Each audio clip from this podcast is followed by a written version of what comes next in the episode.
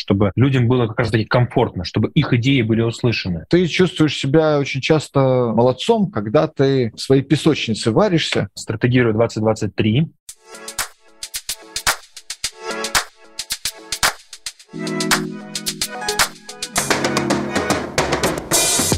Друзья, доброго вечера. Сегодня записываем подкаст в рамках форума «Стратегирую 2023». И меня зовут Алексей Попов. Я в роли амбассадора форума «Стратегирую». 2023 сейчас нахожусь. Еще я основатель э, и совладелец компании Зорга Групп и интегральный коуч-консультант. У меня в гостях Алексей Киркоров. Сейчас он тоже представится. И сегодня мы поговорим про лизинговую отрасль. Алексей – амбассадор этой отрасли, амбассадор всего нашего форума. И я позадаю ему вопросы. Алексей? Да, добрый день, коллеги.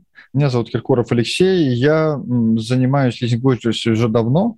Я представляю лизинговую ассоциацию, Объединенную лизинговую ассоциацию, я президент лизинговой ассоциации, и в то же время я заместитель генерального директора, финансовый директор Сбербанк Лизинг. Поэтому тема мне близкая, родная, можно сказать, и поэтому я готов обсудить ее. Угу. Знаю, что сейчас у вас горячая пора идет, тоже этапа бизнес-планирования, стратегирования в компании. Как вы сейчас? Мы, как компания, в какой-то момент подошли к тому, что нам нужно очень так перестраиваться. Примерно это было год назад. И мы начали этот процесс, потому что рынок уже в тот момент достаточно сильно менялся, был очень серьезный дефицит машин, был серьезный спрос, и мы его чувствовали на большое количество услуг, связанных э, с транспортом. И мы этот процесс запустили, но не завершили сделали паузу, и сейчас понимаем, что нам нужно начинать этот процесс заново, потому что, в общем, контуры будущего уже появились. И мы понимаем, что уже готовы к тому, чтобы осознавать его с новым видением. А пауза появилась, Алексей, из-за чего в бизнесе у вас основной? Ну, потому что по весне очень много всего поменялось, и надо было как-то на это реагировать. Было много непонятного, было непонятно, как будут появляться машины, в стране, как можно будет их обслуживать. Сейчас тоже остается много неопределенностей, но их стало меньше. И какие сейчас основные вызовы стоят в рамках вашей компании, отрасли? Ну, сначала, чтобы сразу было понятно, чем мы занимаемся. Э, дело в том, что вся лизинговая отрасль, ее можно поделить, наверное, на три группы. И даже в какой-то мере это три вида бизнеса. Первое – это финансовый лизинг, когда клиент пользуется имуществом, платит за него, получает его собственность, и он имеет отношение к большому количеству не очень больших объектов. Ну, это легковые, грузовые машины, коммерческий транспорт, станки. То есть это вот массовый э, сегмент. Второй сегмент, он стоит чуть-чуть в стороне, их очень тяжело иногда свешивать. Это крупные сделки корабли, самолеты, вагоны, заводы, ну, такие вот крупные объекты, как раз связанные с финансовым лизингом, они тоже стоят чуть-чуть в стороне. И третий сегмент – это аренда уже не финансовый лизинг, а чистая аренда как раз вот транспорта, станков, оборудования. Есть еще четвертый сегмент, это аренда вагонов, самолетов и кораблей. Но его сейчас, я думаю, там можно не затрагивать. Uh-huh. И просто когда я буду говорить, я буду сразу говорить о том, про какой сегмент я говорю, потому что они немножко разные. И сейчас я как раз говорю о массовом сегменте финансового лизинга, и по нему я бы так, наверное, выделил тренд на очень серьезную трансформацию, связанную с тем, что ты клиенту должен предоставлять максимальный сервис, связанный с тем, чтобы ему было удобно пользоваться тем объектом, который ты ему даешь. Это удобство уже трансформируется и в набор различных видов услуг, и в форме их предоставления. То есть удаленно, неудаленно, то есть так, как клиенту удобно. И вот э, в этом направлении идет очень серьезная трансформация, потому что какие-то компании идут быстрее, какие-то медленнее. И если раньше концентрация была на том, что мы даем актив, но все помнили, что, в общем-то, чаще всего клиенту нужно финансирование, то сейчас уже, ну, моя точка зрения, окончательно прошел такой переход, что клиенту в меньшей степени нужно финансирование, это уже вторично, а ему нужно сам актив, с которым ты работаешь. Да, уже там ему нужны платежи рассроченные во времени, но самое главное, ему нужен актив и сервис. Кто имеет больший доступ к активу, у кого лучший сервис для клиента, тот преуспевает. Это получается такой некий фактор успеха сейчас в отрасли, вот сервис как некий фактор успеха. Ну, сервис и вот последнее особенно время, наверное, последние так вот года полтора, это в том числе доступ к предмету аренды. То есть доступ к предмету лизинга, чаще всего это машина, они в дефиците, и именно их наличие очень часто ограничивает лизинговые компании в развитии. Угу. Ну, это, я так понимаю, тренд текущего года, то есть дефицит машин, это вот с весны? Это, тренд, э, нет, нет, нет, он начался еще с осени, даже где-то, может быть, с лета позапрошлого года. Сейчас он просто утяжелился так. Ну, а в целом, вот какие сейчас у вас проблемы есть в компании? Что видите? Ну, наверное, может быть, даже не совсем правильно, может быть, начать с проблем, потому что каждый из нас э, проблем может э, сформировать целый ворох, а дальше уже понять границу между тем, что они реально ключевые для бизнеса, или это то, на чем ты концентрируешься, чтобы улучшить э, свою производительность, э, свои продажи. Я бы не сказал, что есть какое-то большое количество проблем, есть темы, над которыми ты работаешь. Но из проблем, наверное, можно обозначить то, что реально дефицит транспорта. Он вроде как бы дефицит есть, но все равно продажи растут. Не так, может быть, активно, как в прошлом году, но тем не менее подрастает. Но то, как работать с активом, как его в дальнейшем обслуживать, где брать запчасти, я бы больше это отнес к вопросу проблем, нежели приоритетов для улучшения бизнеса. Ну, то есть это такая внешняя проблема, с которой мы столкнулись, и тот, кому лучше всего удается ее решить, ну, тот и конкурентов и обгоняет. А если сконцентрироваться на таких внутренних операционных вопросах, то это вопросы автоматизации, потому что сервис чаще всего сейчас предполагается и подразумевается быстрый, а значит чаще всего удаленный, потому что даже при том, что мы работаем с живым активом, то все равно там подписание документов, принятие решений, передача какого-то пакета на рассмотрение, она очень сильно упрощается, когда все работают удаленно. И на этом сконцентрированы очень серьезные усилия. И сложность заключается в том, что стоимость э, разработчиков, она растет, дефицит разработчиков очень жесткий, конкуренция за них очень большая. И это накладывает очень серьезные ограничения, приходится выделять ресурсы серьезные на поиск, на удержание, на выстраивание работы с командами. То есть это больше рынок сотрудников, нежели рынок работодателей. Угу. Ну, да, даже есть... при том, что вроде бы как сейчас непростая ситуация с точки зрения работы. Хотя тут больше даже слышишь, что больше дефицит сотрудников, нежели дефицит работодателей. А, слышу, Алексей, да, про дефицит сотрудников. У меня вот есть еще направление, это производство. Мы тоже испытываем жесточайший дефицит швей, например. Алексей, а как вот решаете проблемы поддержания людей сейчас? Каким образом привлекаете их там, да, для себя в компании сейчас? Ну, мы стараемся привлечь интересными проектами, то есть это как раз вот я говорю в сегменте разработчиков, mm-hmm. интересными задачами. Потому что сам факт э, прийти куда-то и что-то делать сейчас уже ребят не увлекает. Им интересно сделать что-то интересное, решить какую-то интересную задачу. Если они ее не чувствуют вдохновляющей, то очень тяжело с ними работать. Второе, нужно очень так, я бы даже сказал, угадать зарплатные ожидания. То есть э, как-то с ними работать, потому что ты там делаешь какое-нибудь исследование, а уже жизнь вся поменялась. И все очень быстро меняется. Третье – это выстраивать работу в командах так, чтобы было комфортно работать, чтобы было как можно меньше препонов по достижению результата. То есть это постоянная, ну, я бы даже сказал, еженедельная настройка на поиск нелогичностей, неудобных вещей, изменения формата работы для того, чтобы постоянно была вот эта вот подстройка к ну, более эффективной работе сотрудников. Потому что если они видят, что их идеи не слышат, как-то долго идет реализация, начинается выгорание, они ищут другое место.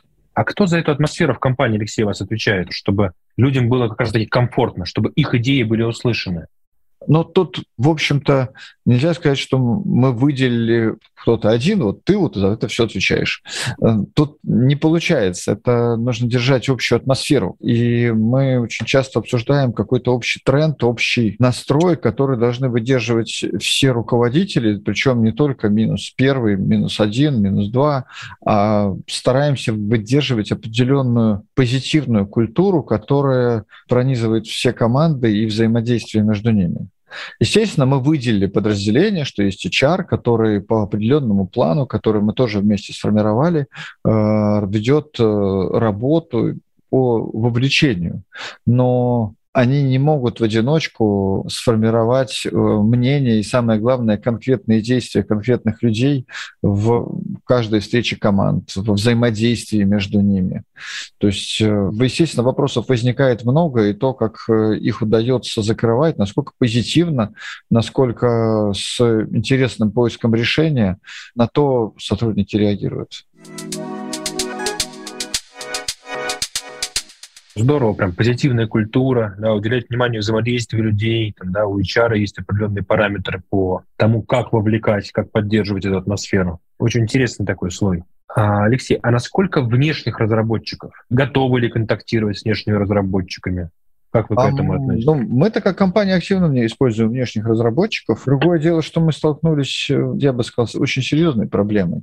Как только проект переваливает за какой-то более-менее серьезный масштаб, оказывается, что разработчики или не берутся, или у них не получается. И ты вынужден, по сути дела, формировать эту компетенцию внутри э, компании. Причем это тоже не очень такая простая вещь, потому что разработчики прошли э, огонь и воду, конкурентный отбор, где разные культуры сформировались, распались и остались лучшие а ты этот отбор не проходил как отдельно взятая компания. Да, его проходили отдельно взятые сотрудники, которых ты привлек в команду, серьезные лидеры, но как э, компания ты его проходил на другом рынке. Ты проходил его на рынке аренды, но не проходил на рынке разработки. И ты вынужден вовлекаться в те вещи, которые ты созидаешь в какой-то мере с нуля. Понятно, что мы этим занимаемся уже не первый год, и поэтому у нас получается не с нуля. Но это такая сфера, которой мы изначально не предполагали заниматься собственными разработками. То есть мы ориентировались на то, что да, мы кого-то поручим, вот в этом специалист, и он решит задачу. Но потом получалось, что один проект, второй проект, третий проект, и контрагенты не готовы управлять этими проектами. Они готовы дать людей на подряд, но не отвечать за результаты, не браться за какой-то конечный работающий продукт. Это нас очень сильно опечалило, мы с этим столкнулись. Как небольшой проект, все нормально. Как только какой-то серьезный, вот, сложности. Но это, это мы сейчас такая... в IT-сферу ушли. Так. Да, но получается, как бы она тесно сопряжена.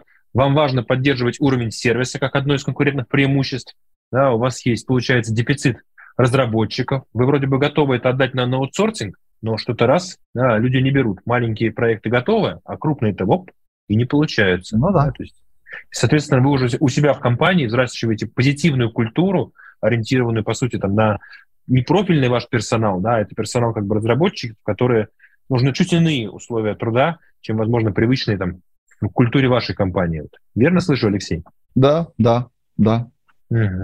А в целом в отрасли, как считаете, вот если это экстраполировать на отрасль? Ну, на отрасли у нас вот, вот в пятницу у нас большая конференция по цифровизации как раз. Вся отрасль будет обсуждать, как с этим жить, потому что если касаться цифровизации, там много всего. Там и регистрация автотранспорта, и удаленное подписание документов, и регистрация машин, идентификация клиентов удаленная. Ну и, как следствие, естественно, еще и традиционные вещи, типа сайта, приложения, взаимодействия с клиентом, внутренних систем. То есть там целый целый мир, потому что очень много процессов свелось э, к электронной реализации как при взаимодействии с клиентом, так и внутри компании. Ну, в общем-то, это такой не какой-то не уникальный тренд, это, в общем-то, все э, в эту сторону идут. И темы реально получаются очень сложные иной раз, потому что требуют э, перестройки процессов, требует перестройки отношения к, к архитектуре данных, к архитектуре приложений, качеству данных. У нас по отрасли еще дополнительно задачил Центральный банк тем, что мы должны сдавать данные по лизинговым сделкам в определенном формате, в определенные сроки. Но это тоже наложило определенные отпечаток на то, чтобы мы с гораздо большей внимательностью относились к данным, к их сбору, обработке, предоставлению. В общем, там реально процессов много. И если говорить, возвращаться к вопросу концентрации, то я бы выделил основное, что все концентрируются на том, как работать с клиентом так, чтобы ему было удобно и интересно. То есть, например, полностью в электронном виде от пожелания клиента, что хочу, до того, что ему сообщают, вот едь туда, забирай машину выбор автотранспорта, предоставление документов, информация о том, какие вопросы дополнительные возникли, уточнение каких-то деталей и ну, уже просто едь туда, забирай машину. То есть вот вплоть до таких вопросов, которые еще там лет пять назад казались там некоторой отдаленной перспективой.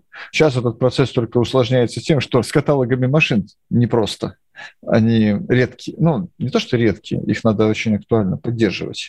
А в остальном-то многие компании подобные технологии у себя уже сделали, развили и так заключают сделки. Удаленное подписание сделок с клиентами тоже очень сильно всех беспокоит.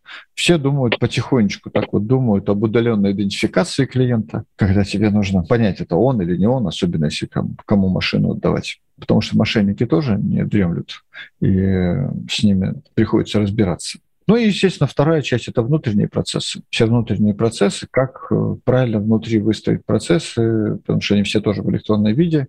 Крупные компании распределены по стране. Ну, естественно, взаимодействие всех служб в электронном виде осуществляется, все на этом сконцентрированы. Ну, я не думаю, что здесь какая-то супер уникальная вещь по сравнению с другими рынками, но мы работаем с живым активом, который надо клиенту передать, э, который нужно обслуживать, вопросы с которым приходится решать, потому что, особенно с транспортом, иногда что-то случается, иногда что-то ломается, и вот дополнительный сервис для клиента, так что ему просто было удобно, это тоже такой предмет того, чтобы ему этим сервисом еще было удобно пользоваться.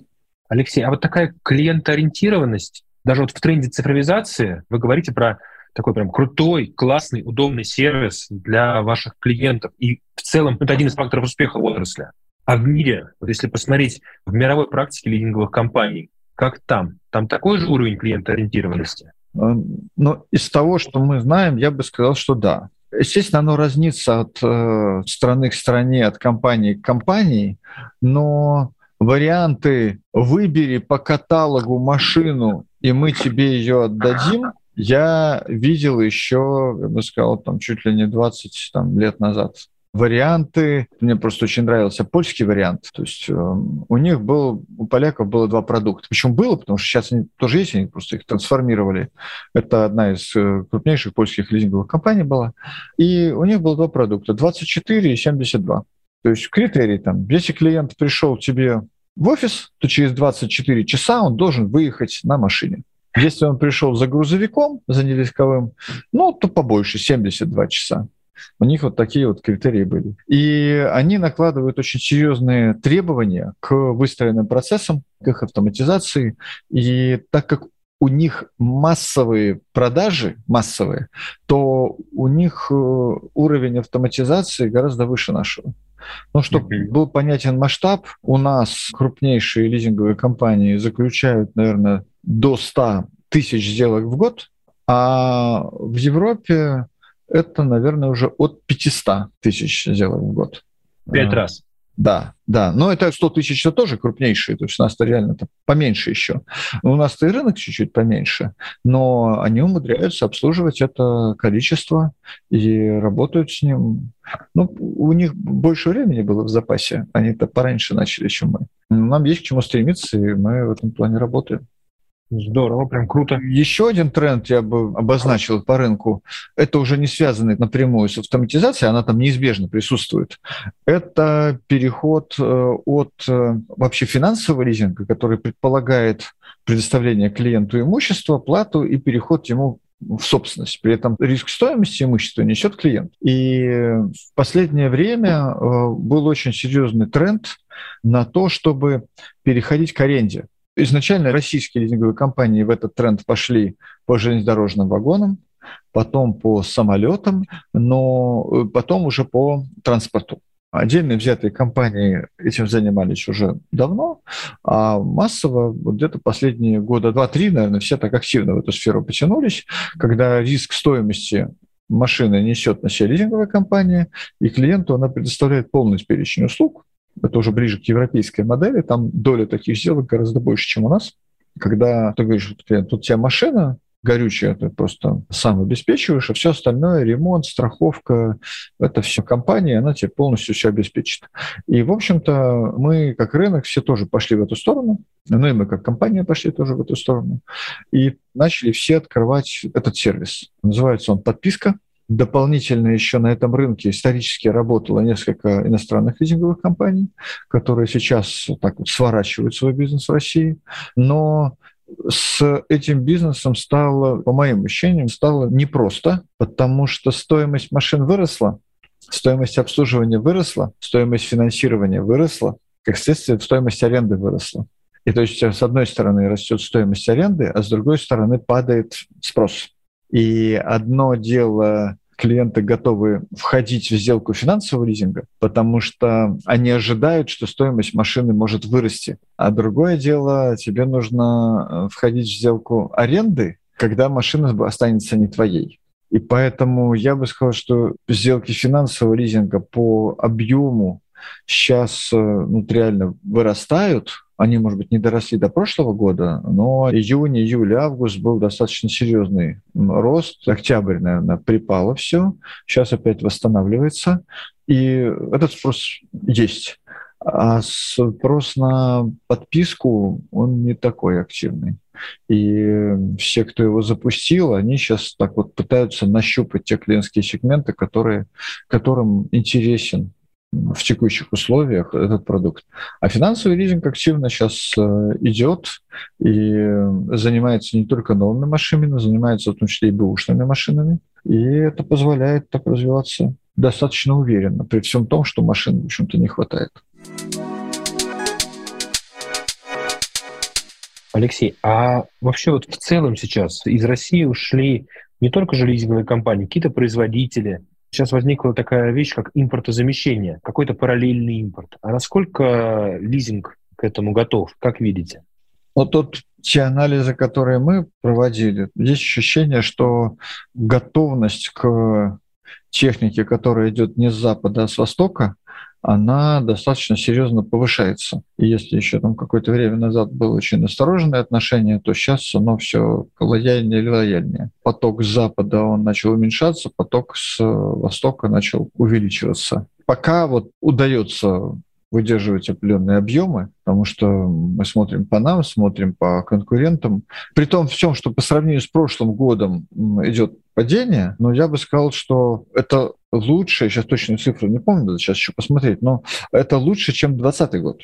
Тогда был ковид. Да, тогда был ковид, тогда был очень интересный эффект. Лизинговые компании по количеству сделок, наверное, сделали рекорд по сравнению со всеми предыдущими годами, ну так вот год к году, потому что сначала был ковид, все ушли на удаленку, те, кто до этого запустил удаленные сервисы, например, Сбербанк Лизинг имел там сервис удаленного подписания, и нам это очень сильно помогло.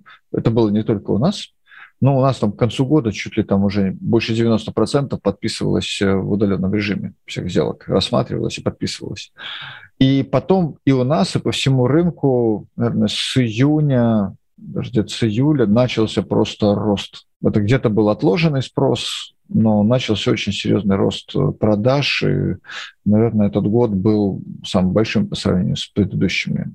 Потом был 21 21 тоже были очень хорошие результаты, ну, где-то на уровне 20-го, может быть, даже чуть побольше. Просто 20 был такой очень нехарактерный потому что рост таких розничных продаж, он очень сильно вырос.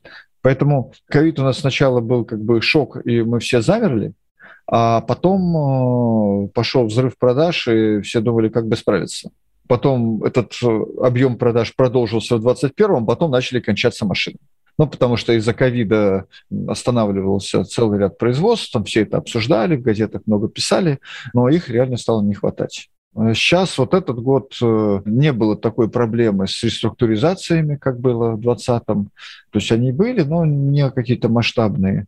По крайней мере, не наблюдается какого-то такого роста просрочки. Она так потихонечку только сейчас пошла вверх. И нет такой сложности с удаленной работой, потому что к удаленной работе все привыкли. То есть уже как с точки зрения работы коллективов, так и с точки зрения работы с клиентами.